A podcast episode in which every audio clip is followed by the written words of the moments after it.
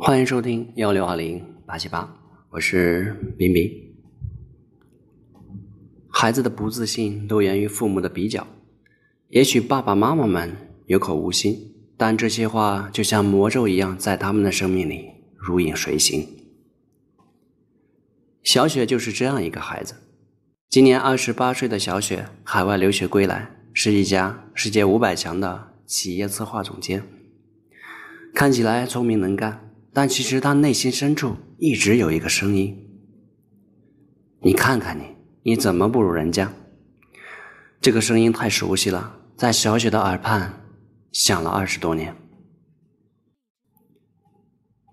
小雪出生以后不久，爸爸妈妈忙于事业，把她放在了爷爷家。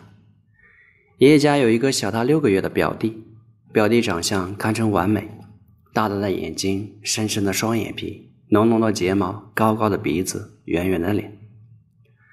再看看角落里的小雪，眼睛小小的，脸蛋瘦瘦的。刚生下来的时候，奶奶就说：“这孩子也太瘦了吧？怎么感觉脸上的皱纹比我还多？”表弟不但长得可爱，还聪明嘴甜，得宠自是必然。从他记事的时候就开始，听见爷爷对他说的最多的话就是。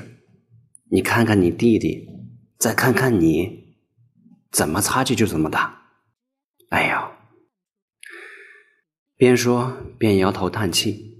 爷爷是当地很出色的专家，在他的眼中，只有弟弟才是人才，而他这个孙女没有什么价值可言。从那时候开始，小雪便开始觉得自己哪里都不好，除非是哪一次哪一点像表弟了，才会很开心。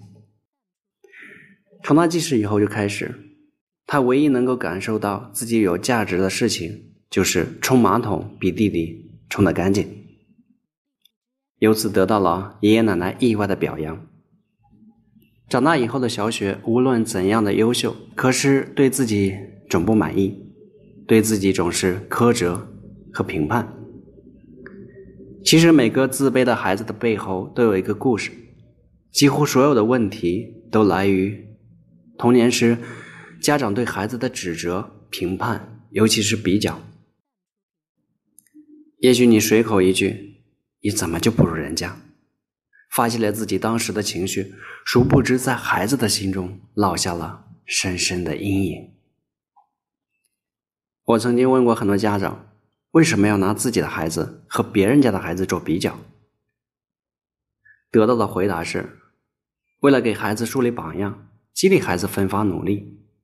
我又问：“如果你爱人对你说，你看看隔壁老张家的媳妇儿长得多漂亮呀，还能干，非常的贤惠，对公婆也是很孝顺，你会有什么样的感受？你再看看你，你长得这样也就算了，贤惠和能干和人家比差的也太远了，你会觉得这是得到了激励，从此奋发图强，以老张家的媳妇儿为榜样？”好好努力做个好媳妇儿吗？只是一般得到的回答都是他好，你找他去啊。为什么榜样在自己身上激起的是愤怒，而不是动力呢？与其花时间和精力拿自己的孩子和别人家的孩子做比较，不如抱抱他，和他聊聊天，流露支持、接纳的眼神。温暖和爱的怀抱，这才是孩子一生爱的源泉和成长的动力。其实，每个孩子刚出生的时候，原本都是钻石，只是在成长的过程中，被成人不断的否定、批评、比较。童年时被爱、被赞许、被保护的基本心理需求没有得到满足，便会觉得自己不够好，不再是什么钻石，而变成了玻璃。错误的认知和信念会一直影响成年以后的所有的工作、生活以及亲密关系中的行为。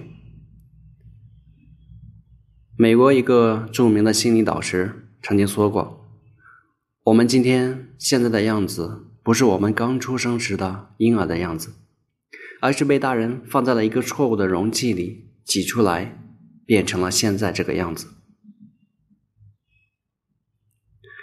生命犹如在不同季节开放的鲜花，有的开在初春，有的开在盛夏，有的开在秋天，还有的开在严冬。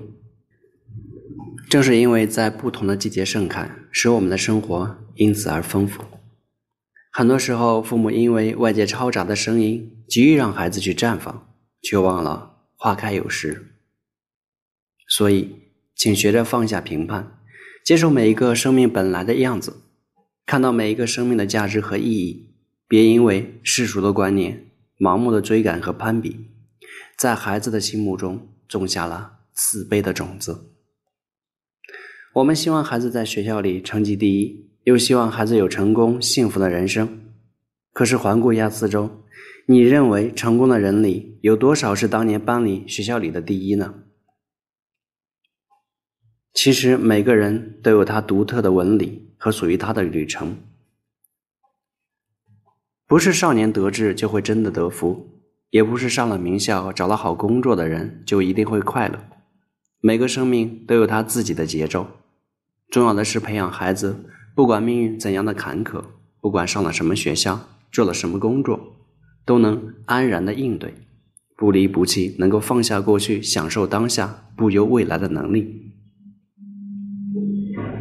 没有哪一个生命比另外一个生命更值得称赞。你的孩子就是你的唯一，他也是这个世界上的唯一的他，不比任何人少什么。作为父母。我们需要完完全全接纳孩子拥有的一切，让他成为最好的自己。不管他在什么样的季节开放，我们都要欣然的欣赏。